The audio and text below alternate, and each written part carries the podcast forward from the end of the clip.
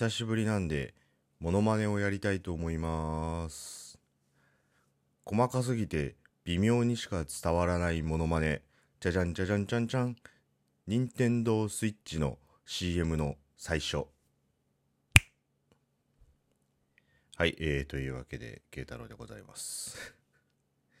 なんとなくやりたかっただけなんですけどね。はい。ということで、久々なんで、ちょっと喋ろうかなと思いまして。はい。あの、今日休みだから、昼間に撮ってます。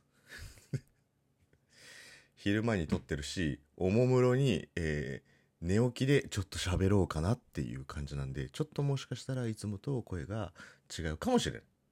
うん、まあでも聞いてくださいよ。あのぼやきなんで。まあちょっとね、ギャップについて、これ結構ね、真面目な話。特に、えー結婚してて、お子さんがいる人。これちょっとね、考えといてほしい問題なんです。そうギャップって、まあ、なんて言うんだろうな。こう、針が大きく触れるじゃないですか。例えば、うんと、そうだな。そんなに可愛くないと思っていた女の子なんだけど、すごく笑顔が可愛かった。キュンっつってね。このキュンは、あの、針がどっちかにこう触れたと思って、キュンみたいなね。で、えーものすごくイケメンだと思ってた男の子、すごく優しくてイケメンだと思ってたら、ものすごくおな、なんか女たらしだったみたいなさ、感じだとさ、それがなんかピューっつってさ、こう、なんだろう、そのギャップみたいなのでさ、こう、やっぱ感情が大きく揺れ動くじゃないですか。このななんて言うんだろうな、こう、すっごいガサツだと思ってたのに、料理がうまかったとかさ、そう、まあ、そう、料料理がうまかったといえば、あの全然関係ないし、この前、あの、ツイッターでもちょっとね、つぶやいたんですけど、あの YouTube のね、あの、一人前食堂っていうチャンネルがあるんですけど、あのすごい、すごい、なんか、NHK の10分番組にありそうな、あの、あの、女性が一人で料理をつ、一人前分の料理を作って食べるっていうだけなんだけど、あ、皆さんこんにちは、なんとかです、とかっていう感じじゃなくてね、こう、いい意味の、これすっごくいい意味の無機質な感じのナレーションで、こうご飯を作っていくっていう感じと、あそこまで料理がうまかったら、もう、あれきっと男の胃袋をあのわしづかみにするってああいうことだろうなっていう、あの、うん、すげえいい。あの、あの、出てる人も可愛らしいし、えー料理もハイスペックだしっていうところでね、ちょっとハマってるんですけど。そうまあそ、まあ、そういうのもちょっとギャップだよね。そのなんかこう、そういうのしなさそうな人がしたりとかっていうのはさ、ギャップで。で、ギャップっていうのはやっぱりこう、感情が大きく揺れ動くから、すごく、こう、まあ、がっかりしたりとか、興味を持ったりとかっていうところでね。もう、その、まあ、気持ちの揺れ動きがあると思うんだけどさ、よくありがちな、ね、よくありがちなのが、あの、まあ、アニメとかドラマとかでよく使われるシチュエーションだよね。もう、あの、もう古くから使われるのは、こう、学校一の悪がさ、こう、あの、橋の下に捨ててある猫を拾うっていうシチュエーションね。そう。その、お前も一人ぼっちか。俺と一緒だな。みたいなのを、こう、クラスの優等生が見て、あいつ、あんなとこあるんだ。みたいなさ、そういう、そのギャップあるじゃん。とか、えー芸能人とか、有名人とか、あと、えー今、こう、トレンドとなっている企業の社長さんを、このエピソードを紹介するときに、昔、やんちゃをしてた頃とかさ、なんか、あの、いや、俺、まあ正直すごい荒れてた時期があって、でもあの時に気づかされたことがあったりとか、俺何バカやってんだろうと思って、やっぱり今社会に貢献したりとか、あと同じように行き場を失ってるやつ救ってやりたいんすよねみたいなあるじゃない。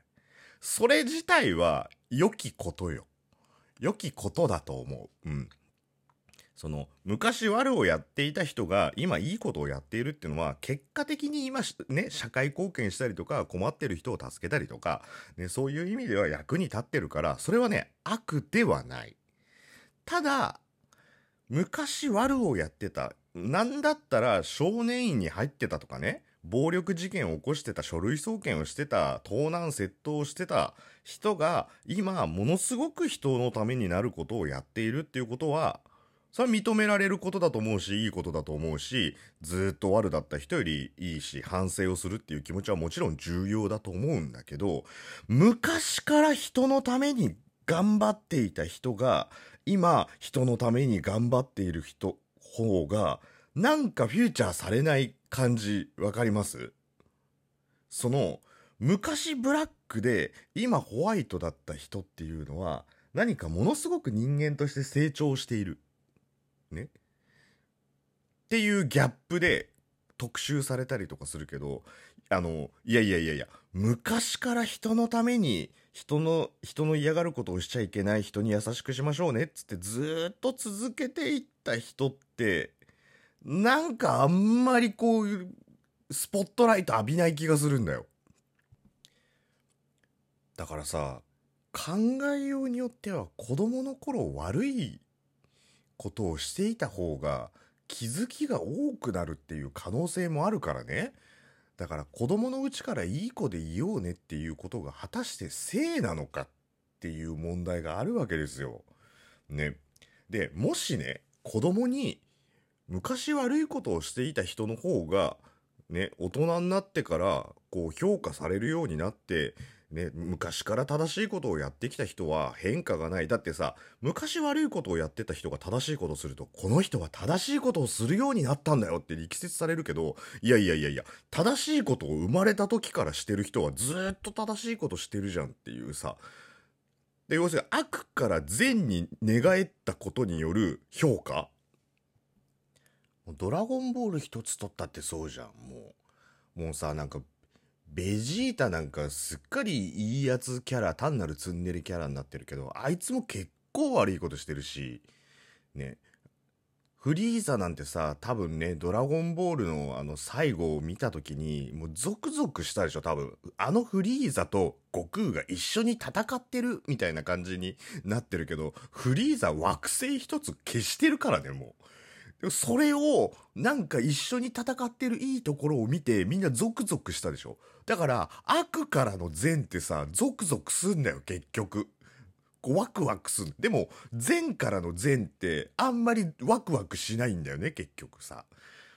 もう聖人と言われたガンジーだよ。あのガンジーですら、あの伝説によるところの、あの、これちょっと変な話で申し訳ないですけど、性行為に夢中になって、父の最後を見とることができなかったって言われてるし、ね、あの瀬戸内寂聴だって若い頃には不倫をして子供を見捨ててるからね。今はあんなになんかこう正しいことをしましょうみたいなキャラになってるけど、この過去の悪からの善がもてはやされるっていうことに対して、これはもし子供がね、そう、ちゃんと勉強してだよ。ちゃんと勉強し、ちゃんと遊びって言った時に、いや、ガンジーだって、ね、やりまくって、ね、もう性欲が止められないって自分で言ってるぐらいだからね、性欲が止められなくて、こう、自分を不幸になってる。その後成人になりって、瀬戸内寂聴も若い頃にはすごい悪いことをしていたけど、今日のありがたいお言葉って、そんな人からありがたいお言葉を聞くんだよ、だって。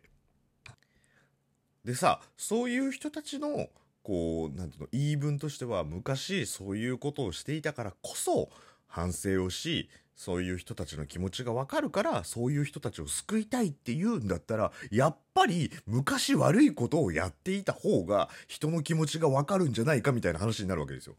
ね。だ子供の頃からいい子、いい子、いい子、誰も傷つけず、何の悪いこともしなかった人っていうのは、場合によっては、その人たちの辛さ、痛みみたいなのを、わからないみたいな感じに受け止めることもできるわけじゃん。ってことはねえねえお母さんやっぱりさ僕子供の頃悪いことしてた方が大人になった時にその人たちの気持ちがわかると思うんだよねっていう質問を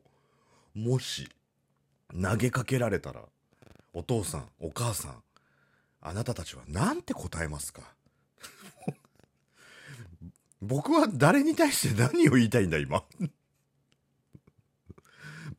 でもちょっとそう思うんですよ。結局のところ。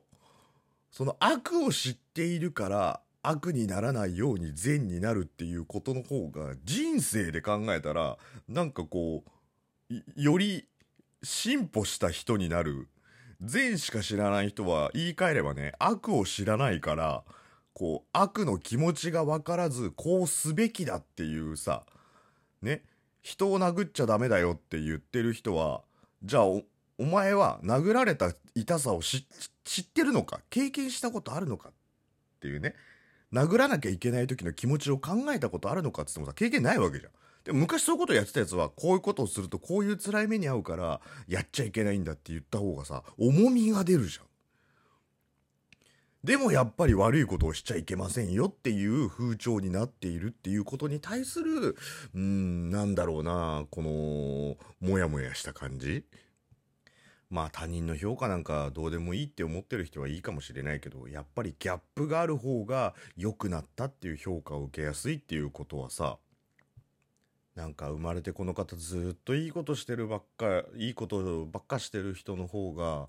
うんなんか貧乏くじな気がするっていう悪いことしてからいい人になった方が人生にブースト評価にブーストがかかるんじゃないかなっていうことをちょっと思いましたっていう話でねなんか悪から善になった方が得なんじゃないかなってふと思ったっていうお話でした。